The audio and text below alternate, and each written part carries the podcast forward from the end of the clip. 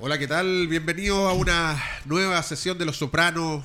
Eh, hoy día con hartas bajas, bajas en la conducción, baja en el profesor Gilbert también que no va a estar con nosotros, pero aquí con junto a Francisco Pérez, don concepto táctica que no le gusta que le digan, entrenador, eh, junto a Pancho Fanjuli con Álvaro. Vamos a tratar de llevar una muy buena buen programa hoy día de, de harto análisis. Bienvenido Francisco, ¿cómo estás? Todo bien, Claudio. Un gusto de estar en el, en el panel ahí con las bajas que tú mencionabas recién, pero igual que cuando faltan jugadores en un equipo hay que sacar el partido adelante. Hay que trabajar la táctica, y que la, la, estrategia, todo ese tipo de cosas hay que, hay que manejarlas para que el programa salga a flote. Para eso estamos. Francisco Fanjul. Hola Claudio, un gusto como siempre estar acá. Bien improvisado el panel, pero algo bueno saldrá. Sí, Álvaro.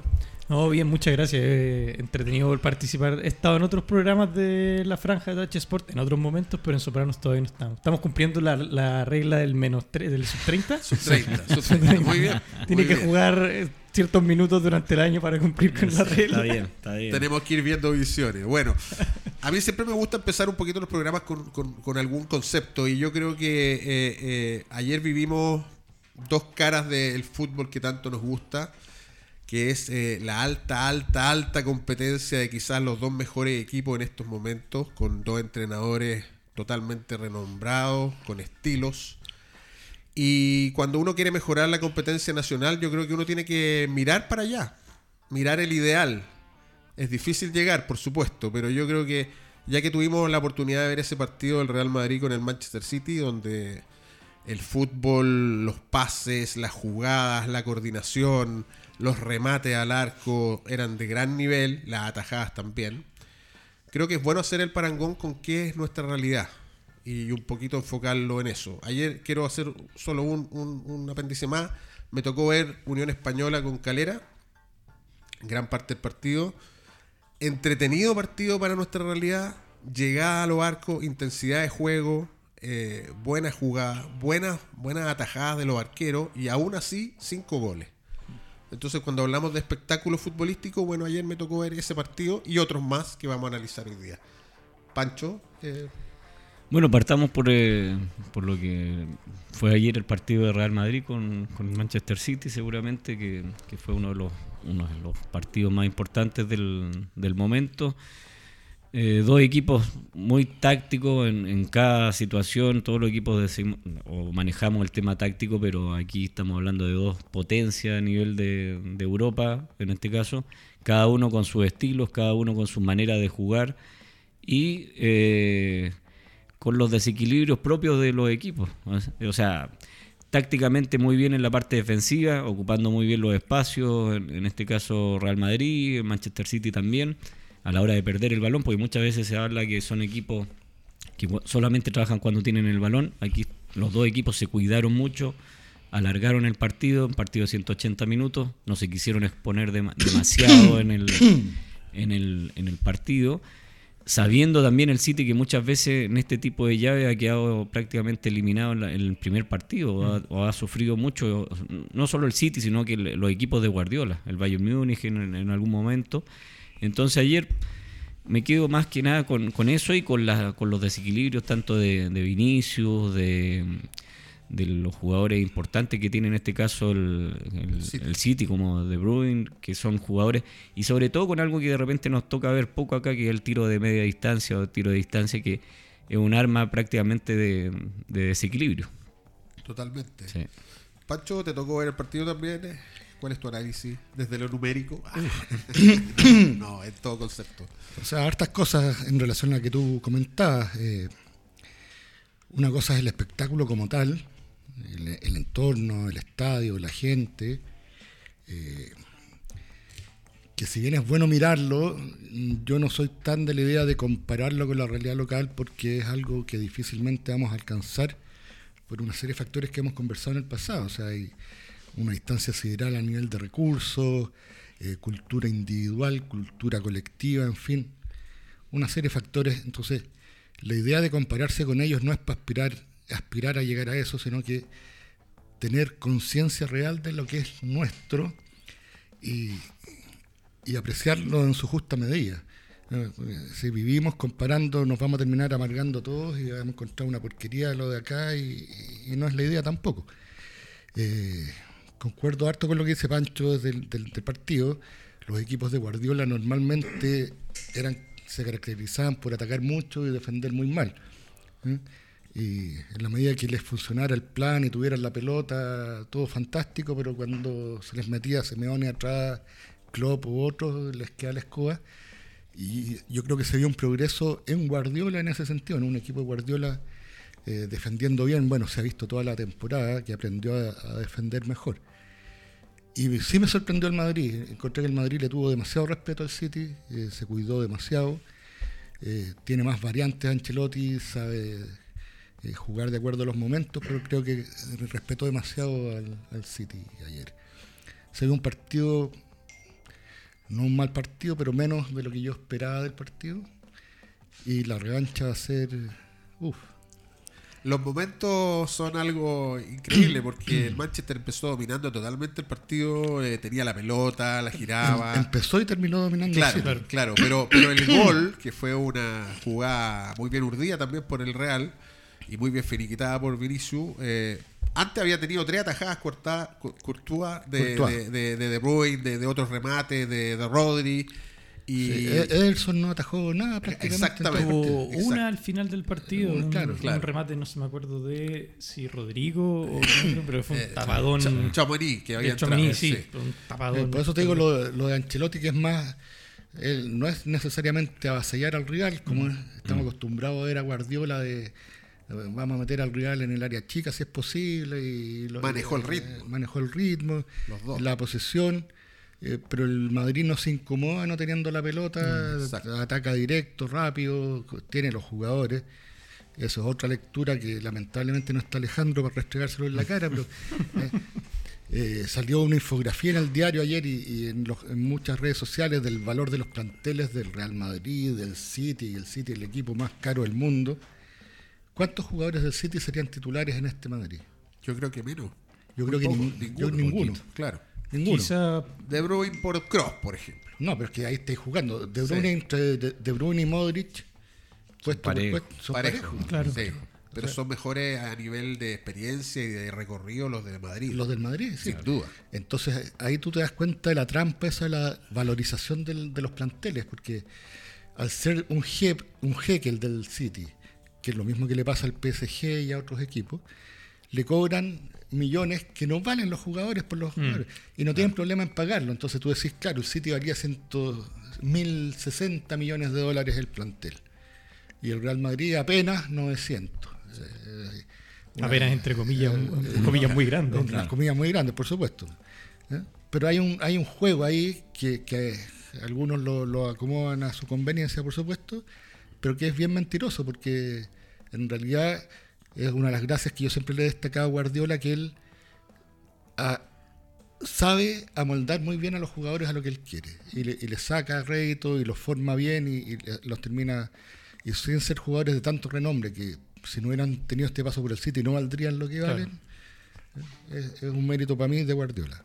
Álvaro, y tú, desde tu óptica, digamos, de, de amante del fútbol internacional, que te gusta harto, eh, ¿cómo viste el partido? Porque Pancho dijo, eh, no fue muy entretenido porque quizás se controlaron harto, pero el nivel técnico de la jugada, de los pases, ¿qué te pareció? Claro, en eso concuerdo con el profe Fanjuli y con Sergio Gilbert la- hace un par de semanas que había comentado que, a ver, si caemos en la comparativa de la Champions League en particular y la Liga Chilena, es una competición, sup- o sea, una comparación muy injusta, Claro. porque hasta desde un punto de vista visual es incomparable. Pero sí, creo que el, el fútbol chileno en ese caso es entretenido, como dijo Gilbert, quizás no tiene el mejor nivel, pero es entretenido a ratos. Eh, y el partido de ayer creo que dentro de lo parejo que estuvo, parejo para el lado más planito, porque hay partidos que son muy parejos, pero que son dar y dar, como el Tottenham con el Liverpool hace un Claro. tiempo, o como el partido de la Unión que mencionabas tú anteriormente. sí. Pero eh, se vio mucho, lo que decía, me, me- sorprendió que estaban contenidos. El Real Madrid es un equipo que se siente tranquilo esperando, que sabe que en algún momento va a caer una de Benzema o va a caer una de Vinicius y, y la van a tener, que fue lo que pasó en el primer tiempo. Sí me sorprendió eh, que sí creo que, que Ancelotti le tenía un poco de mucho respeto a Haaland y, y el juego en general del City que había mostrado en el último tiempo. Rudiger estaba pegado cual sombra de Haaland. O sea, a mí me pareció impresionante realmente durante todo el partido ver a Haaland y con Rudiger detrás que no lo soltó y fue poco lo que hizo Haaland. O sea, muy, muy poco. Yo creo que no por deficiencia de él, sino por virtud de la defensa del Real Madrid. Eh, me sorprendió también mucho Carvajal con Grilich. Carvajal con Grilich, pero siento que a Carvajal le dejaron pegar más de la cuenta. Como pasa mucho con jugadores del Real Madrid, que a veces les dejan pegar un poquito más de la cuenta. Con los equipos blancos pasa eso. Vamos a entrar después. ¿no? Eh, me sorprendió que eh, Guardiola no hiciera cambios. Eh, sobre todo ahora en, el- en la época en que se pueden hacer cinco cambios, no hacer ningún cambio en un partido tan parejo. Eh, me sorprendió mucho. Las declaraciones de Guardiola fueron que él vio que los jugadores estaban bien. Y que para él jugadores como Rodrigo o como De Bruyne o como Rubén Díaz, Grilich incluso tienen tanque para 90 minutos. Pero no me dejó de sorprender. Ustedes que son técnicos, que estudiaron, ¿qué, les parece esa decisión de un partido tan parejo Bernardo Silva tuvo una amarilla, lo, estaba jugando muy bien, pero a los 70 tuvo una amarilla. eh, y, y ahí tiene a Marés, tiene a Foden. Podría haber hecho alguna variación, no, no la quiso hacer y se arriesgó a alguna expulsión. Eh, pero yo creo que el, el control estaba, no, no estaban jugando a 100 por hora, entonces como que todo era más controlado, incluso las faltas. Eh, Pancho, no sé, yo, me yo- parece súper interesante lo que dijo Álvaro de las marcas también, ¿no?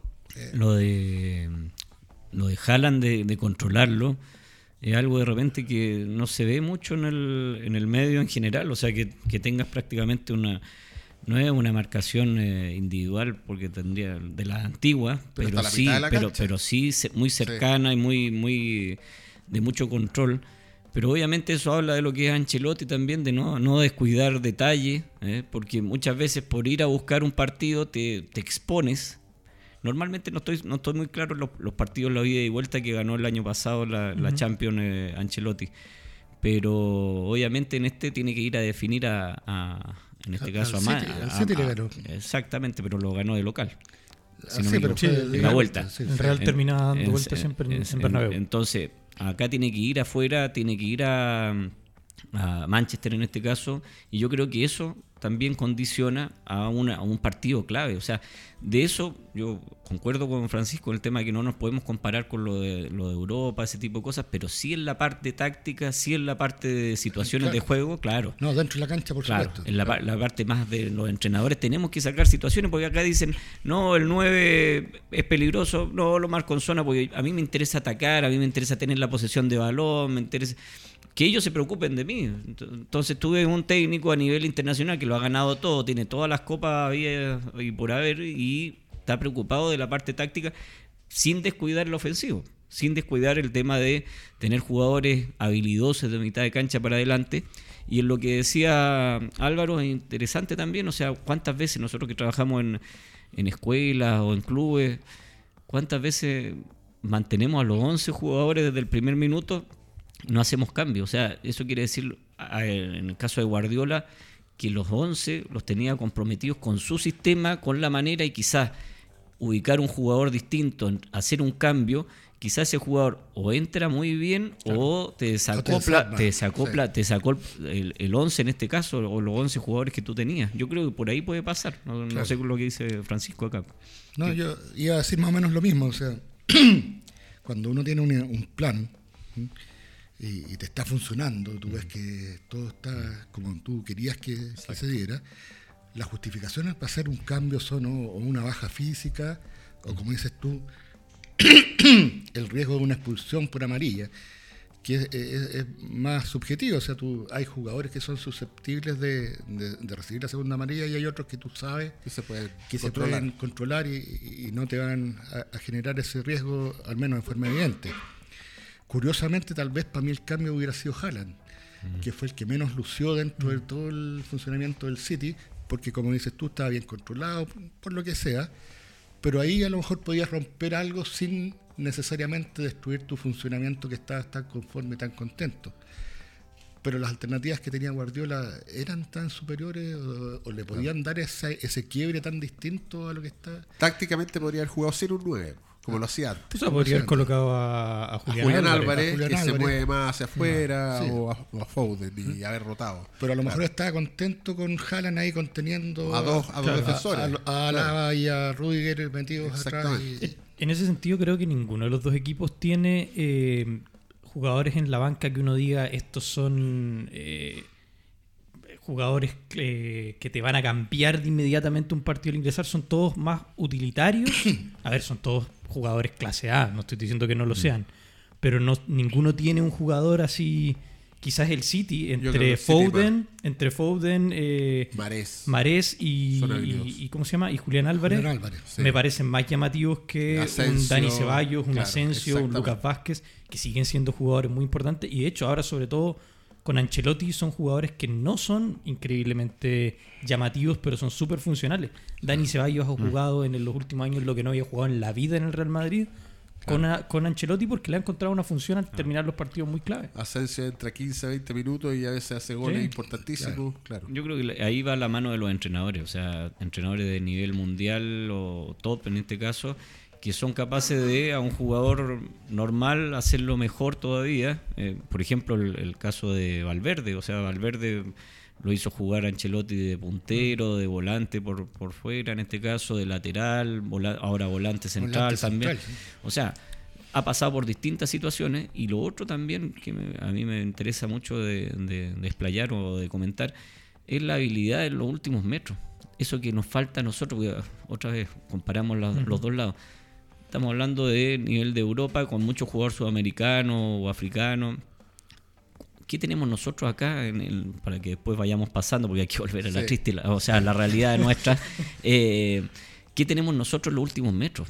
O sea, hablamos mucho de la asociación, de llegar jugando, pero ¿cuántos habilidosos tenemos en, en el, en el campeonato nacional? ¿Cuántos jugadores que se puedan sacar a uno o dos y que te puedan desequilibrar con un tiro de distancia? Como Está bien, son casos excepcionales, o sea, son casos ya a nivel europeo como el Real Madrid y Manchester City, pero ellos dependen también de un de que Haaland esté en un nivel alto, que De Bruyne pueda definirte y pueda rematarte de esa distancia, que un Vinicius, que un Rodrigo, que jugadores que puedan desequilibrar en el uno contra uno, y eso yo lo llevo acá a escuela de fútbol, a fútbol joven, a fútbol profesional, y uno dice, ahí sí que uno se espanta. O sea, yo ni, ni siquiera me, me fijo en el tema del público, ni el relator, ni, ni, la, ni, ni la puesta en escena del partido, sino en la cancha misma. El atrevimiento. Exactamente eso. Un, un cabro chico de 12 años patea de fuera del área y el, Lo pero reta. ¿cómo no la tocaste al lado? Claro. Sí, creo que de repente hay como una afición por el seguir tocando hasta, Seguir- hasta entrar dentro al- del área. Entrar al área con- al arco con la pelota. Quizás puede ser por el miedo de, claro, perder la posesión de la jugada, patear afuera y o de rebote o que no quede en nada. Pero Sí. efectivamente creo que es un arma que se usa poco. O sea, no es que se use poco, pero como que se, no se ve tan bien siempre por parte de. Depende del equipo. Aquí eh, yo concuerdo con muchas veces lo dice Edgardo. A mí me va a tocar repetir lo que dice mucha gente porque como nosotros estamos atrás y vemos siempre lo que dicen, tenemos muy claras las opiniones de todos. Que Edgardo siempre comenta, en Chile, en la liga local particularmente, hay pocos jugadores y equipos que se atrevan a probar desde fuera del área. Quizás, no sé si es porque no haya... eh, es lo que te digo yo. ese- mejor exponente, yo creo que pero- eso es una falla de formación. mm, Eh, O sea, yo he visto mucho en la etapa formativa que se critica el patear de afuera porque normalmente además los niños no tienen la fuerza. la potencia, la, la habilidad, excepcionalmente sí, pero es, es algo que está en desarrollo y algo que se tiene que, para desarrollarlo hay que practicarlo, o sea, no, no, no Claro. es que van a nacer con un cañón en la pierna, pero los cuartan, Mm. tanto el público como los mismos entrenadores los cuartan, no, No, en vez de patear, toca, son poquitos los que realmente incentivan el, el patear de afuera. Y si tú no lo practicaste en toda la etapa formativa, difícilmente vas a llegar teniendo la habilidad en el fútbol profesional. Y por- y, por, eso se ve poco. Es verdad, lo que, lo que tú dices es muy cierto, porque uno tiene esa imagen de a veces en los partidos, incluso formativos o divisiones menores, que está el remate de fuera del área, que sale muy despacio o sale muy lejos y sale, cae, la chif- cae el chiflido, los mismos jugadores del otro equipo joden. Entonces, sí, quizás hay como un pequeño miedo a probar eso porque no se intentó nunca antes, no se permitió. Bueno, esa es una labor formativa que tenemos que inculcar. Yo creo que yo por lo menos lo hacía bastante. Creo que el remate es súper importante en el fútbol, así que a eso se tiene que Claro. llegar, digamos. Y, el, y en la última jugada, en los últimos metros, habilidosa, por supuesto, también. que es el desequilibrio. Por eso, bueno, vamos a volver a la realidad nacional. Pero Yo quiero, quiero cerrarlo del Manchester eh. con una cosa que, que tiene que ver con algo que también nos toca a nosotros, que es el VAR. ¿No? Eh, no estuvo exento de polémica. cuál bar. No estuvo exento de polémica. Siempre hay polémica en el bar, ¿ah? Siempre, Sí, siempre, siempre. sí. No estuvo exento de polémica el arbitraje porque el, el gol del, del Manchester eh, pudo haber salido la pelota en la jugada previa. Mm. Eh, no hubo claridad tampoco, no se fue al VAR. Entonces también hay errores en el arbitraje que a veces condicionan los partidos. De hecho, la banca del Real alegó bastante. Sí. Pero pasó y terminó el partido, ¿no? Eh, eh, sin, sin grandes altercados como podría pasar acá, ¿no? No, te- Eh, no tengo claro si en, en- en la jugada de la, la- la acción polémica, que ahí la estamos, la estamos apreciando, eh, tendría que haber un especialista acá en el, en, el, en el arbitraje, pero creo que es o no se revisa porque el Real Madrid recupera el balón y, Y lo vuelve a perder. y lo vuelve a perder. Claro, si era una nueva jugada. Exactamente, Sí, parte de una jugada nueva. Entonces, obviamente ahí ya no se puede meter el VAR o no puede intervenir, si no, si no me equivoco, es así. Así Ah, es. Entonces, Así pero, creo. pero obviamente Ancelotti o la banca reclaman, reclaman en el momento, pero no te dejan un, un escándalo como lo que es acá y que van sobre Piero Massa, perdón por bajar el nivel, pero eh, no, no, no, no, no generan ese, ese tipo de situaciones. pues, ya, están a otro nivel. el error, el error se subsana con seguir jugando, digamos. Yo creo que eso es algo que tenemos que aprender acá también. O sea, no todos, los árbitros también se equivocan. Eh, y yo quiero concluir diciendo que sentí que, que el- los equipos, aunque se contuvieron bastante técnicamente, están a años luz. Los centros van donde tienen que ir, los remates van al arco o muy cerca. Y quizá eso es lo que tenemos que aprender, que es lo que estábamos diciendo. ¿Dónde van nuestros remates? ¿Dónde van nuestros centros en la última jugada? Digamos, ¿no? Yo en, eso también, lo que estábamos conversando, o sea, ¿por qué no vemos eso en, el, en, en Sudamérica? Que, o sea, no solamente hablo de acá, quizá en Argentina también pasa, y se ha perdido quizá, antes quizás tenían mucho más eh, jugadores, pero yo creo que va de la mano también con nosotros, con los entrenadores, con los formadores, los espacios reducidos y juguemos en espacio pequeño, mucho pase, mucho pase corto, eh, movilidad. Está bien, eso es una, una parte importante, pero yo me pongo a pensar antiguamente, la gran mayoría de los jugadores hacían un proceso de formación desde los 7 años hasta los 19 años, no muchos llegaban desde el barrio, desde las canchas de tierra, y esos jugadores son los que primero tenían el tiro de distancia, Que eran libres. Exactamente. Entonces, al jugador, al, al- al alumno, en este caso, en, en la escuela de fútbol, los vas coartando, le vas diciendo, no, tienes que jugar así, así. O sea, le, le- le- le marcas prácticamente el mapa de cómo tiene que jugar a los 10 años, a los 11 años, y después no lo puedes liberar. No patee de afuera, no, no, no encare, no, di- no driblee. Eh, lo vas moldeando a, a- a tocar para el lado, a apoyarse Claro, a jugar más, más seguro. más seguro. Justo nombrabas tú ahora lo de, lo de los centros, también pasa mucho y que yo creo que ahí es una de las cosas que dentro de, la cancha, lo que decíamos antes, es, es la gran diferencia entre el fútbol europeo o de otras naciones al- a la liga local y lo quiero traspasar a ligas de otros países de Sudamérica, si no solo estamos hablando de que la liga chilena comparada con otros. Mm. La liga colombiana pasa lo mismo, he visto partidos de la liga ecuatoriana y pasa lo mismo. Eh, la diferencia en cómo se, se, se juega en momentos de crisis, cuando se, quiere, se tiene que requerir a tirar las pelotas a la olla al centro. O sea, aquí yo he visto partidos en Colombia, en Ecuador y en Argentina donde tirar el centro es patear a la olla y a lo que salga. Y muchas veces o no llega al área la pelota o pasa de largo. Y lo que decías tú, uno ve los centros en, en partidos de Champions o de Liga Española y lo que sea. Y por lo general van a donde hay un jugador. Claro, Y no sí. importa el momento muchas veces. Puede ser al minuto 93 y el equipo en crisis. Y si tiran la pelota a la olla, por último hay jugadores dentro que puedan recibir la pelota o puedan generar algo. Quizás pasa por lo mismo, quizás por un tema de desesperación y no desconozco, porque no soy entrenador, a la hora de dar la indicación de cuando estamos en crisis de ya intentemos, que claro, no es patear desde fuera, sino tirar la pelota a buscar un rebote. Porque uno ve, eh, y, y particularmente lo hablaba con Fernando Astengo el lunes, en el partido de Liverpool, eh, último momento del partido, y uno ve a Thiago pateando desde fuera del área y la pelota sale lejos, pero es una opción y hay que probar, hay que probar, hay que probar, hay que intentar. Sí, correcto. Bueno, vamos a entrar un poquito, vamos a ir luego en un corte, pero quiero volver a la realidad nacional, paralelo al Manchester con el Real. Para cerrar lo que dice Álvaro, se resume para mí en la palabra temor. Sí. Eh, en general, la realidad sudamericana te genera un temor ante el rival de, de- de que ese rebote termine en un contraataque y te hagan Claro, un gol. sí. Que ese centro te lo intercepte el arquero, te hagan un contraataque. Y, y todo eso te va coartando. Pasa. y- Y, pasa por deficiencias técnicas, por deficiencias físicas, por un montón de tácticas. ¿eh? Pero si no te el que se quiere, no te arriesgas, no, no vas a conseguir el premio. Exacto. El- Pero, pero es eso. Y no es que los europeos no tengan el temor. Está, partimos hablando que en Chile Claro. se cuidó, pero tienen más, más recursos y más confianza en lo propio que, que, lo- que por acá. En paralelo nosotros chateábamos y decíamos, bueno, ¿qué está viendo Magallanes Curicó? Bueno, yo todo de repente cambiaba, ¿no? Y, y veía a Zapata, puntero Vinicius de Magallanes. Juega a perfil cambiado por el lado izquierdo, es rápido.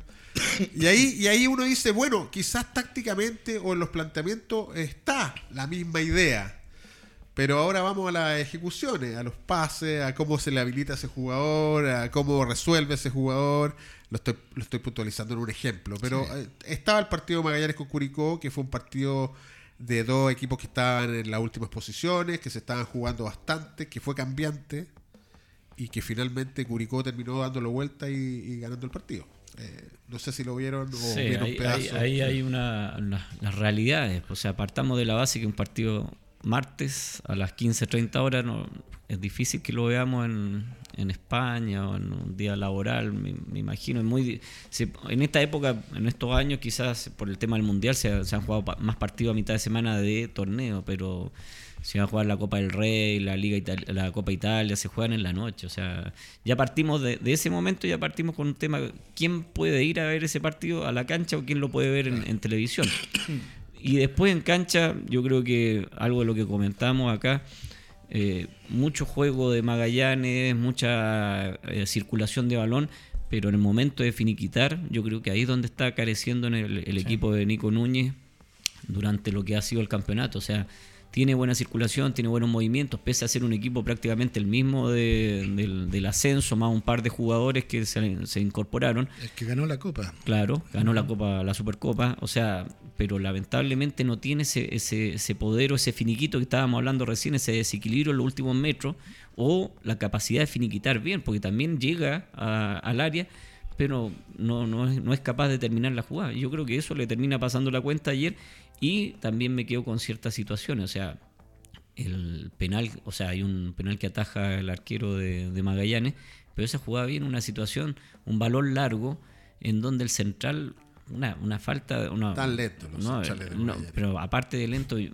yo me refiero al, al tema del posicionamiento que tiene el uruguayo, si no me equivoco, que el central, claro, o sea, va de lado, o sea, ya, ya va generando situaciones que uno dice, estos son los jugadores que obviamente ascendieron a Magallanes, pero también en ese tipo de cosas se marcan los detalles. Sí, fue más de Vilche en todo caso. ah, Le ganaron la espalda a Vilche. Vilche Pero, pero yo, penal, yo, yo me quiero quedar con eso y también con lo de Curicó, con, con lo que venía. O sea, venía, venía complicado, venía con, con un mal pasar.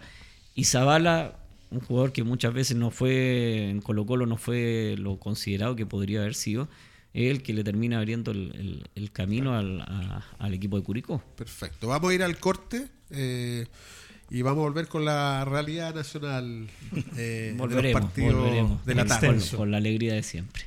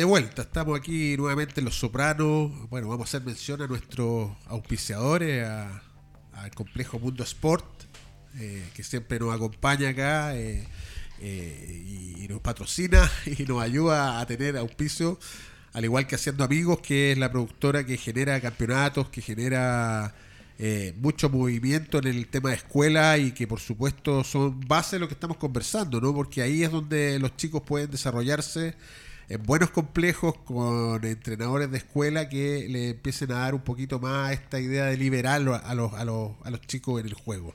Ojalá sea así. Bueno, entremos un poquito a lo, a lo que lo que fue los partidos que siguieron, ¿no? Este Magallanes Curicó, donde Curicó terminó ganando y muy buenos puntos porque lo sacaron de la zona de descenso y, de- y hundieron más a Magallanes. Bien complicado lo tiene Felipe eh, eh, Nicolás Núñez. Y después tuvimos los partidos en paralelo de Unión con Calera y de Ñublense con Copiapó. Eh, no sé si tuvieron la, Yo ya vi, les conté que vi Unión con Calera. Eh, buen partido, con delantero potente.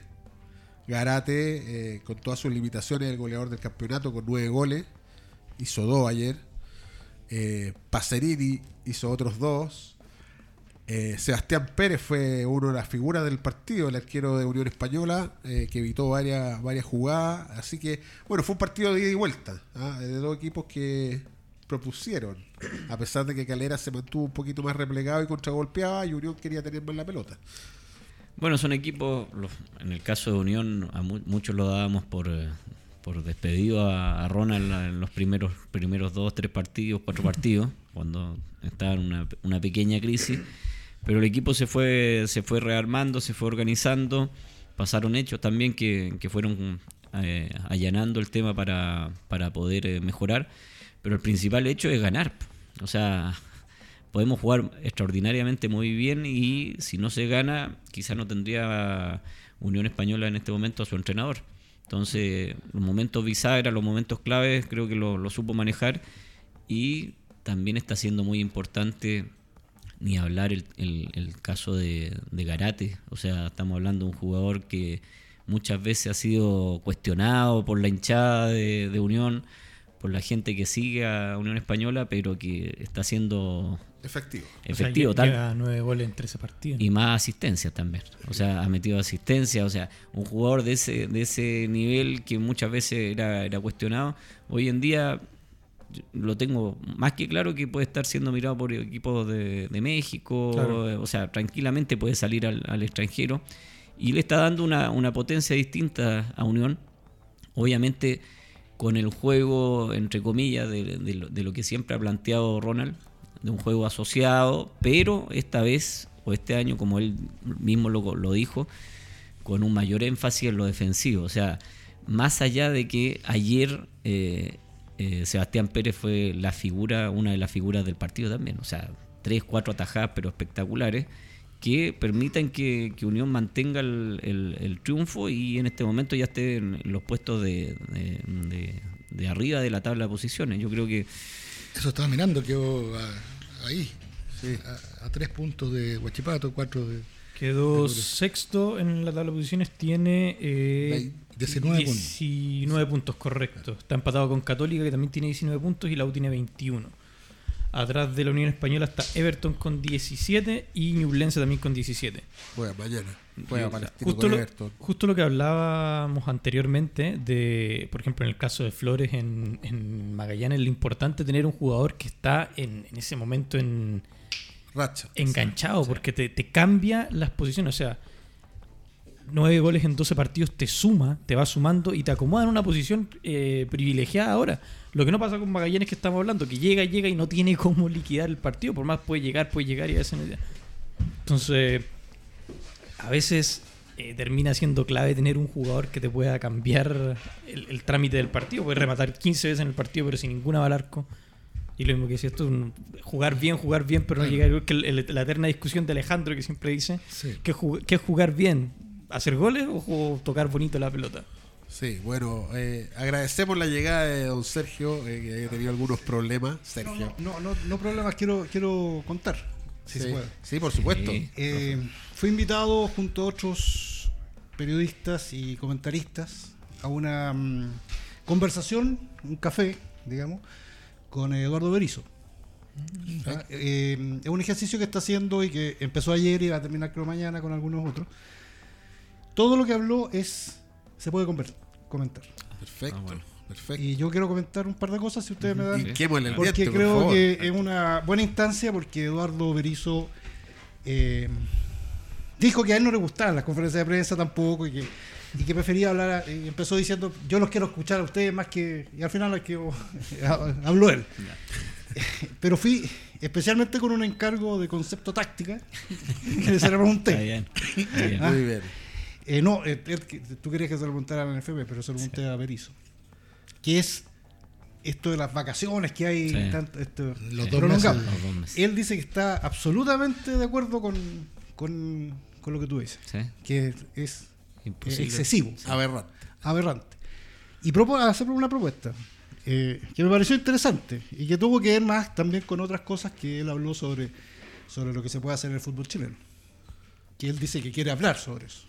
Y lo voy a, te lo voy a decir. Por ejemplo, dijo que, viene- que no entendía que ahora vinieran tres semanas de, de para en el fútbol chileno y que él propone que en esas tres semanas se juegue un torneo rápido sub-23 que dice que se puede jugar en Kirin a las 8, a las 10, a las 9, a la hora que sea, con Sí. todos los equipos. Y se alegan los, los clubes sobre que hay que, pero ¿cómo vamos a tener que tener otro entrenador? No, con los entrenadores titulares.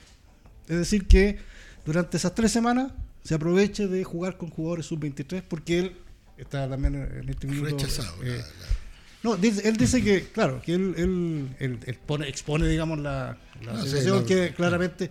Ahora, porque, claro, nosotros le decíamos siempre, siempre eso. Pero si esto tiene que ver con. Él dice que hay algunas cosas que él puede puede impulsar sin tanto que le- la- el Consejo de Presidentes le tenga que dar el, el vamos. O sea, no. Y que eso él considera que, que es importante. Y otra cosa que me pareció eh, trascendente, digamos, es que él dice que ya no se puede seguir jugando con las divisiones entre 18 y 21 años. Y él propone hacer dos divisiones. Dos divisiones 17 a 17 y 18. 17 18 y una porque dice la proyección dijo, claro, o sea, los de 21 van a estar sobre los de 18, o sea, es, es ilógico, dice que no entiende esa esa y, y que él va a proponer eso. Entonces eso les, les digo como para empezar un poco lo que él dijo, porque dijo otras cosas sobre la selección adulta, también que va a ser bien, bien interesante de analizar si se tiene el tiempo. Me pero- parecen súper pero- buenas propuestas, pero bien imposible que los clubes eh, eh, con su Eso- poca altura de miras lo, lo, Ah, y, lo otra- lleven. y, digamos, perdón, ¿no? y una- y el tercer elemento dijo que él, en la Copa Chile, que él proponía, que dice que es bastante fome, que él propone que se haga la Copa Chile con partidos únicos, rápidos y en todo Chile. O sea, dijo que Colo Colo juegue con Arica, un partido. Como en la Copa Eh, eh, inglesa, digamos. Claro. En algún minuto Y se que hizo, se- pero. Y que se juegue así y que, y que se juegue rápido y que se juegue y que con eso va a tener actividad, digamos, y va a ser mucho más emocionante, mucho más, más entretenido. Para, mm, para- así, así que dijo que esas las- eh, son tres propuestas que él expone ahora, desde hoy, públicamente, porque las venía pensando, pero públicamente al menos, las está diciendo como, como, como seleccionador y dice que él no está ¿Cómo digo? Eh, Porque yo le dije, eh, claro, usted- si a ti te van a evaluar, a usted lo van a evaluar por, eh, porque si clasifica o no a Chile, entonces todos los, los seleccionadores en realidad no están muy preocupados del otro. Dijo, sí, yo, yo también sé que me voy a ir. Sí, dijo, ya, usted, ya, ya, ya en el séptimo partido querían que me fuera. Dijo, sí, yo lo sé. Digamos, yo, esa vez que perdía con, eh, con Paraguay, me a, a lo mejor me echaban. Pero yo creo que hay cosas que se tienen que plantear. Y yo lo voy a plantear como, como seleccionador. Y que las he hablado con la NFP también. Yo entiendo lo del Consejo Presidente y todo. Pero yo tengo que plantear esas cosas. Y me parecen interesantes las tres propuestas, por lo menos para ponerlas en la mesa. Y para decir, acá por lo menos están, se están generando ciertas ideas. Yo creo que ahí hay un tema, de lo, lo que conversaba el profe recién, y qué bueno que, que- que el técnico de la selección lo, también lo plantee.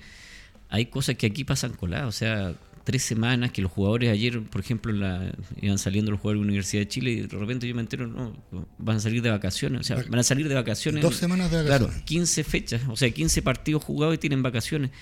tres semanas sin jugar, o sea, es lo que necesitamos es continuidad, o sea, para todo, para todo, porque después andamos apurando el campeonato y se tiene que jugar a mitad de semana, se tiene que apurar el, el tema de la fecha, se juegan partidos a la misma hora ¿ah? por, el, por el torneo nacional.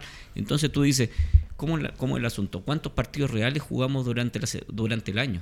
Entonces, yo creo que es un punto importante y lo de la Copa también, la Copa Chile, en Argentina se juega, puede jugar Boca en, no sé, o Colo Colo, lo, lo llamo acá, Colo Colo puede jugar en Arica contra Palestino, le tocó jugar allá. Y se llenan los estadios, si una, un cuarto de final, si una semifinal, y se juega a muerte, o sea, no es un partido más ni una situación. Claro. Entonces, yo creo que todos son, son aspectos que pueden sumar, y el tema de la, de la sub-23 también, lo, yo creo Para que que, también... para que le demos claridad a los auditores, porque incluso yo que estoy bien metido no sé muy bien por qué está para. Sí, eso iba a preguntar yo también. Es- es ¿A- a planificada. Pero Eso es lo peor, que es planificada, porque si fuera circunstancial la pandemia, Sí. eh, se planificó porque viene la... Bueno, hay una fecha FIFA entre Sí, medio y, se retoma la Copa Chile. Y, y de premio les dieron dos semanas de vacaciones a los jugadores.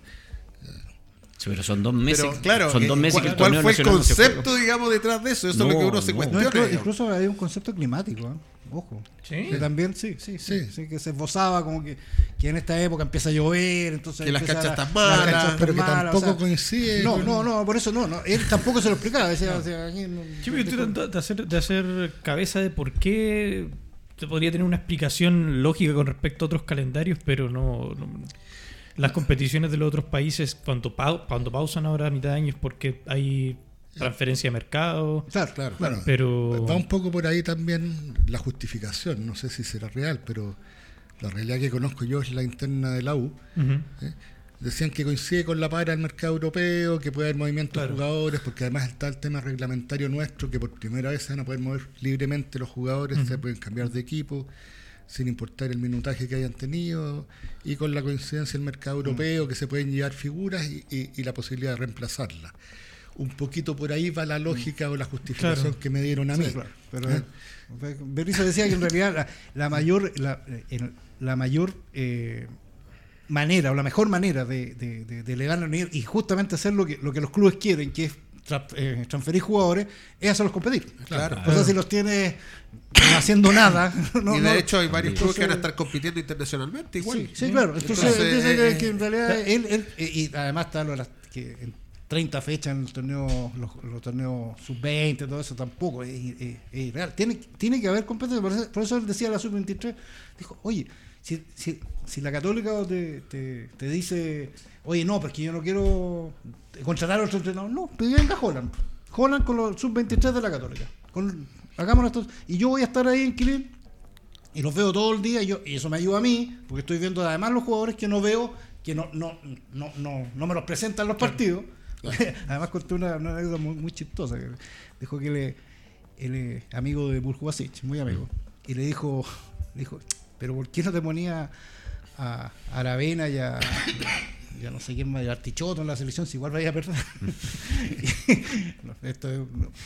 y, y que él le dijo, "Ch, dile a Holland entonces que ponga a, ¿y cuántas veces puso a Monte y a Tapia Claro, juntos? claro. O sea, me está diciendo a mí, a mí el seleccionador que yo ponga y, y, tú, y tú, tú entrenador no los pones. No, le dijo, dijo, era amigo mío, pero le dije, no, que andar. ¿Cómo vaya a hacer? me me está exigiendo algo que, que tú no haces? Está bien, eh, ponlos tú. Y ahí Sí. los pongo. pero no, ¿Qué- pero ¿qué te pareció, Sergio, esta idea de que los convocara a conversar? Porque eso es una apertura nueva en Berizzo que no haya tenido, eh, por lo menos a los periodistas. Y, y si eso se ha hecho también con los otros técnicos. Sí. eh, Mira, de la- de- de- la- las cosas han mutado, digamos, antes, en la antigüedad, digamos, uno se juntaba con el entrenador y hablaba harto. O sea, yo, mi primera experiencia así fue con Ara- Orlando Aravena, uno lo invitaba a comer una parrilla de comida y claro. de conversar.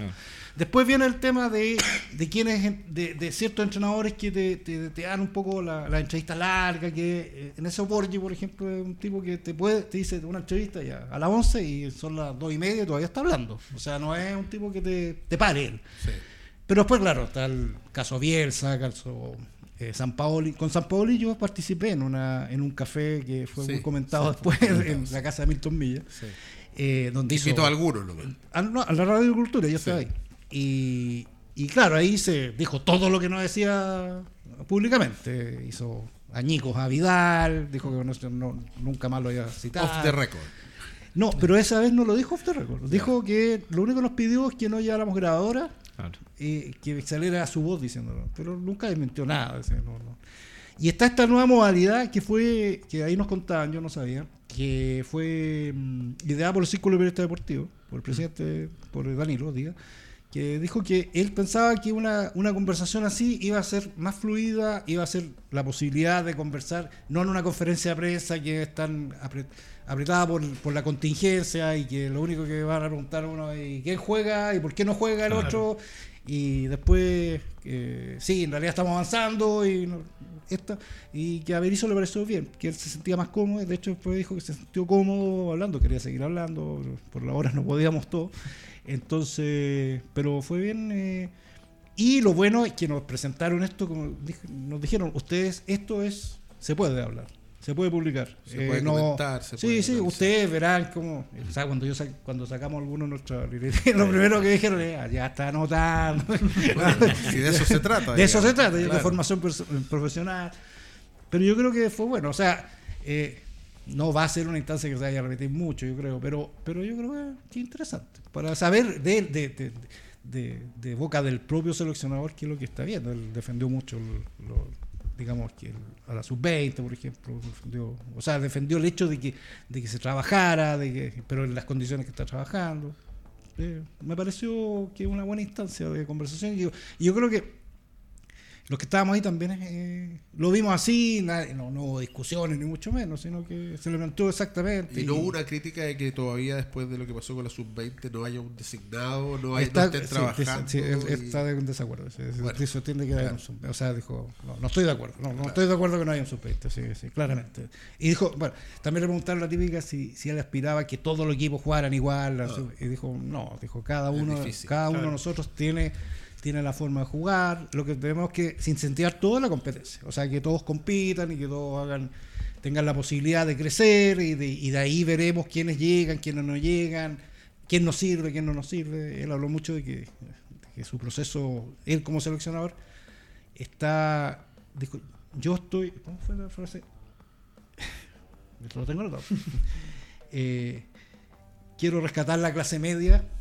eh, eh, en- Emergente. eh, no, la clase media emergente. Que, que es, quiere, él cree que quiere que la selección tiene que estar eh, fundada por los jugadores entre 25 y 28 años. Claro. Y dijo, y Perfecto. ustedes, claro, ustedes eh, me critican y critican a, a Diego Valdés, por ejemplo. Diego Valdés, yo creo en él. Yo creo en él. Él está jugando buen nivel en México. Está. eh, también Sí, le sí, planteamos no, Diego no, Rubio. Claro, digo, dijo, yo le voy a seguir dando la oportunidad. Yo creo que tienen. Ellos son la, es- ellos la generación. Alexander Aravena dijo, me va a servir mucho. Pero yo no le puedo dar a él La La responsabilidad. la responsabilidad de cargar. Él va a jugar. Es un jugador diferente. Dijo, dijo le había hecho muy bien lo de Newlands, que había aprendido mucho con Jaime García, mucho movimiento, muchas cosas. Y que eso se agradece. Pero que tiene falencias todavía, no es un jugador completo. Lo mismo de Damián Pizarro. Dijo Damián Pizarro, claro, que lo llame y todo. Yo, sí, a mí me encanta Damián Pizarro, pero le falta. Dijo, esto, esto, esto y le falta Le todavía. falta una temporada Le completa de titular. no, y le falta aprender a, a jugar de, de otra manera, de, de encontrar los espacios. Claro, eh, entonces, pero ustedes dijo, están obsesionados que yo los llame y yo los. Está bien, yo también estoy obsesionado. Dijo, y, y- y- y usó esa expresión. Yo estoy obsesionado, por ejemplo, con, con encontrar delantero en Chile. Estoy obsesionado, estoy y estoy buscando, estoy buscando, estoy, y claro, empiezo acá, acá, acá, acá, acá. Y no hay. Y no hay. Entonces, eh, pero entre medio, dijo yo, por eso, entre, entre no sé, no, no lo nombro, pero entre Eduardo Vargas y Damián Pizarro, tengo que buscar. po. Sí. Claro. Esos lo- son los que tengo que buscar. O sea, yo, dijo, yo no puedo ir al nieto si, si, si mato al abuelo, dijo una cosa. Eh, sí, eh, me va, a lo mejor Damián Pizarro va, va a evolucionar en un año y va a ser una figura. Pero es bueno saber que él tiene ese concepto de esos jugadores entre 25 y 28 años. Claro, Eh, por sea- lo menos es una, es una decisión. Sí. ¿Te fijas? Entonces, Dijo que en este qué bueno momento- saberlo. Dijo, eh, dijo le da un poco de risa y dice, ustedes hablan de que todavía es con la generación dorada. Mira, son cuatro. Es verdad. Descartó a Charles, dijo. Dijo Charles ya. Charles está lesionado. Dijo, a lo mejor ahora en, en Brasil le va a hacer bien. Dijo, pero ahí, para mí son cuatro. Y tres y medio, dijo, en realidad. Uno es Bravo. El otro es Gary, pero jugando de volante. Y Alexis.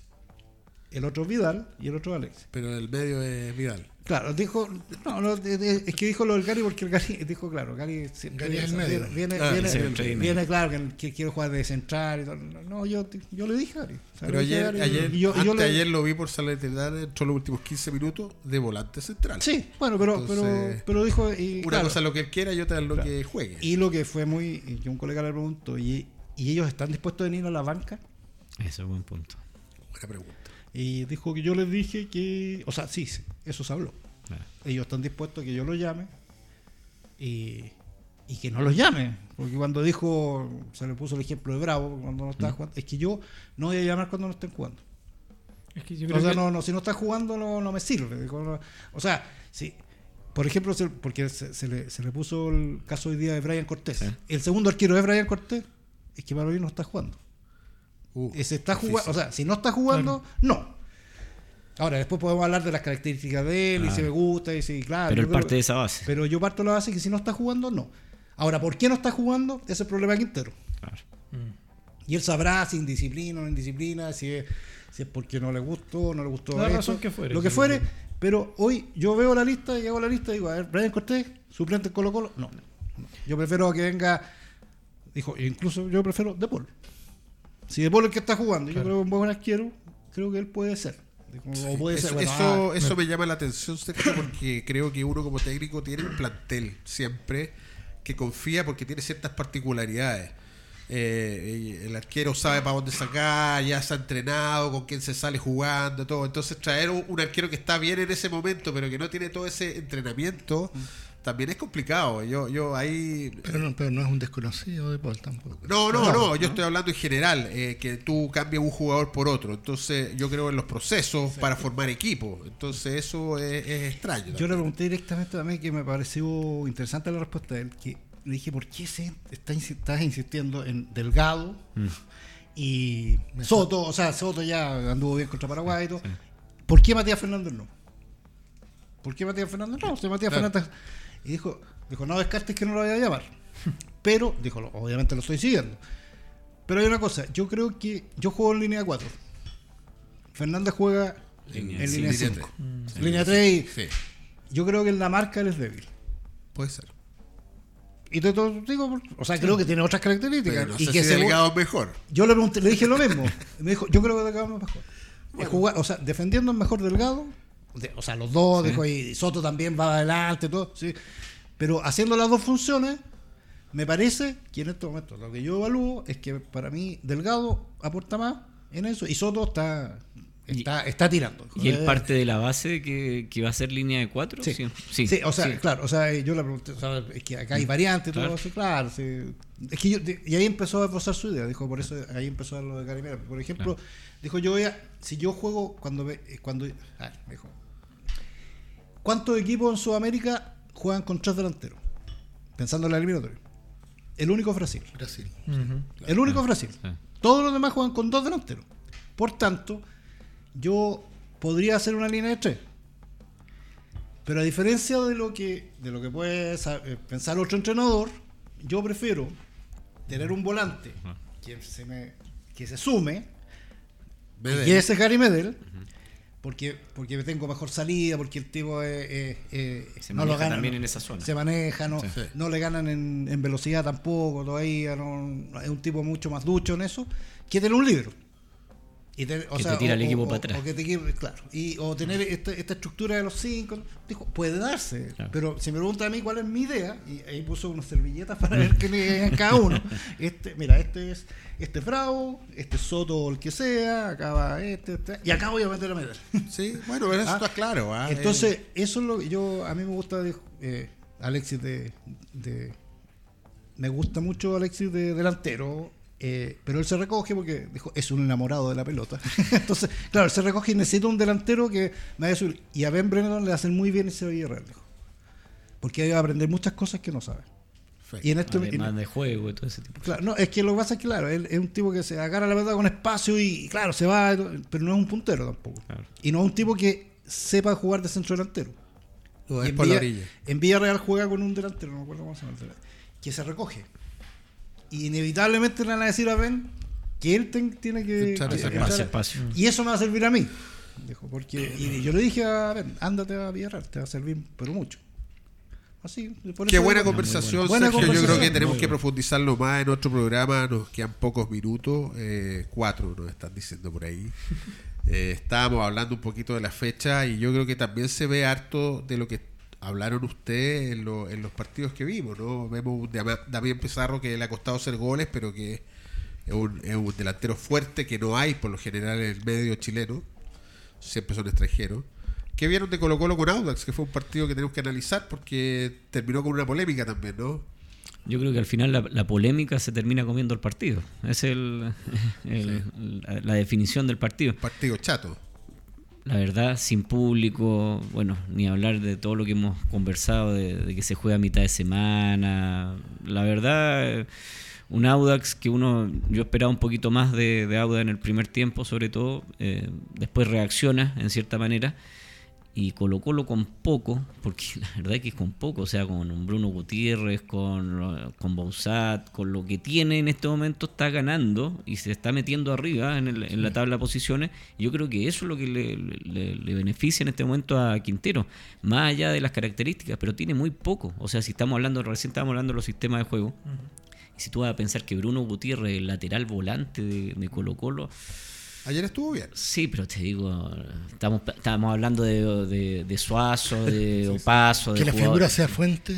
También, se dice mucho, también. sí. O sea, y ni hablar el tema de final, o sea, yo creo que si, si lo vamos a desarrollar, no lo alcanzamos a desarrollar obviamente, el tema de la polémica, en este caso del, del, del señor Cabero, que siempre tiene alguna, siempre, siempre está metido en algo Cabero. No falla. Eh, no falla, siempre hay una, es, No como, la, es como la fecha, siempre hay algo de Cabero en la fecha que podemos discutir si fue mano o no fue mano, pero el hecho de ir en la primera jugada de Colo Colo a revisar al monitor, yo Cuando creo que... nadie había alegado. Claro, Claro, además había pasado piola. claro. Claro. Y también va de la mano quién, quién está en el, Sí, bar, sí. obviamente. Pero yo creo que eso es lo que finalmente quizás se podría haber mejorado un poquito en el, en el El tema del partido. procedimiento, sentido común. Absolutamente. Y además, además termina el partido y no, no cobran ni el, ni el El- corner el que, que- A eso me refiero, Claro, porque sí. el procedimiento, si va a revisarlo o no, eh, en estricto sentido, el procedimiento, si, si, él está, si él está de acuerdo con los de arriba y Claro. le dice no, no fue, No va, no va. no va. va. ¿Ah? Pero el sentido común te dice, la última jugada del partido, o apuras el córner o la vas a ver, Claro. Pero ninguna de las dos no puede ser. Claro. Y lo otro que es- hay que, yo, creo que ya hay que revisar algo en el tema de, de la preparación física o no sé si hay algún tipo de otro, otro aspecto, pero el tema de los lesionados. O sea, Gil lo, lo pierde por 10 días, si no me equivoco. Sí, eso le va a doler a. Absolutamente. No ha salido a llorar, curiosamente. Sí. Hay que, hay que sí agradecer las ganas que pone Gil en el juego, porque se notó mucho cuando estuvo y cuando salió. O sea, él fue partícipe del gol, él fue gestor de muchas jugadas y después cuando él salió, el equipo no tuvo más llegada y, y Palacio eh, experto en tirar penales, digamos, ¿no? Además, además cuando, malo los, los- las entradas. digamos, Los cambios. Los- Los o sea, no, cambios. a ver, no malo los cambios en el sentido de que. A ver, yo, yo, yo Pero pensaba- le dieron la razón a Quintero de por Exacta- qué no los pone. Exactamente, Claro. exactamente. Ahora, yo, yo todos bajaron, los- el, bajaron el nivel. todos sí. los cambios que hizo yo, lo- yo, yo, yo pensaba que los iba a hacer. O sea, Sí, incluso claro. cuando, cuando incluso el comentarista que la Borges dijo eh, no, va a sacar a los dos delanteros, no, va a poner a Moya. no, no, no. Y, y, mm, y claro, y, y demuestra por qué están en la banca. O sea, eh, se les, le- les bajó absolutamente el nivel. Los lo- metió a- en un partido que tenía dominado 2-0 Claro, para el- darle el tiempo de que tengan Claro. juego y, y bajaron considerablemente. Y él mismo, él mismo dijo, o sea, sí, claro, y, pero la única manera es darle minutos. O sea, Boya o sea, y- no, no, Boya no tengo otra, irreconocible. O sea, no. Perdió todas las pelotas. Justo partimos el programa hablando de que Guardiola no había hecho ningún cambio porque le estaba funcionando el equipo, porque Claro. quizás un cambio, por bueno que sea, te iba a desarmar la estrategia que tenía en ese momento y ahora está calzando Sí, que de repente los cambios por hacerlo, por dar minutos, te pueden desarmar Claro, el... él lo hizo por, Exactamente. por dar minutos, o sea, claramente, Claro. porque dice, ya, o sea, si, si tengo que, porque tengo tan, tan, tan limitado también el plantel que tengo que, que pensar en darle minutos a los, a los que, a los que tengo, por muy bajo nivel que estén. Agradecerles que estén con nosotros nuevamente, agradecerle a Mundo Sport y a Haciendo Amigos que nos dan la posibilidad de tener Los Sopranos. Y, y bueno, agradecer esta charla que fue muy instructiva por lo que le pasó a Sergio, que me parece que tenemos que analizar más esta conferencia o esta conversación de Berizo con, con ustedes los periodistas y ojalá poder dárselo al público. Así que agradecidos que hayan tenido paciencia con nosotros, con, conmigo de conductor y con Ah, un bueno, panel que muy se bien, fue. eh. Condujo bien, estuvo bien, estuvo bien. Gracias, No, no, agradecido. hay que- hay que- Que estén muy bien, pues. Hasta luego. No, Chao, muchas chao. gracias. Chao. Gracias. Chao. Chao.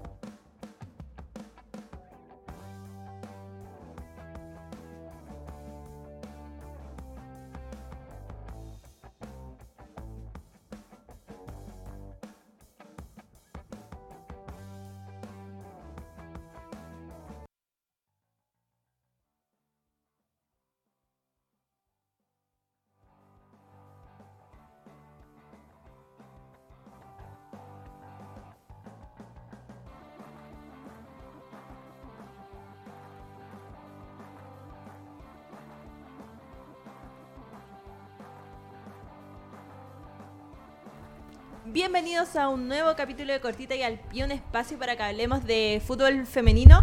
Hoy en un capítulo cargado, cargado de noticias, eh, porque tenemos mucho que hablar. Se jugaron dos fechas en este femenino 2023, se jugó el fin de semana. Hoy se acaba de terminar de jugar también la última fecha, porque Universidad de Chile recibió a Audax Italiano. Vamos a estar conversando sobre ese partido también y todo, todo lo que está pasando en el fútbol internacional. Así que para que nos alcance el tiempo y nuestra productora no se vuelva loca, empezaré a saludar a mis compañeras. Daniela, ¿cómo estás? Aquí estamos muy bien, prueba para hablar mucho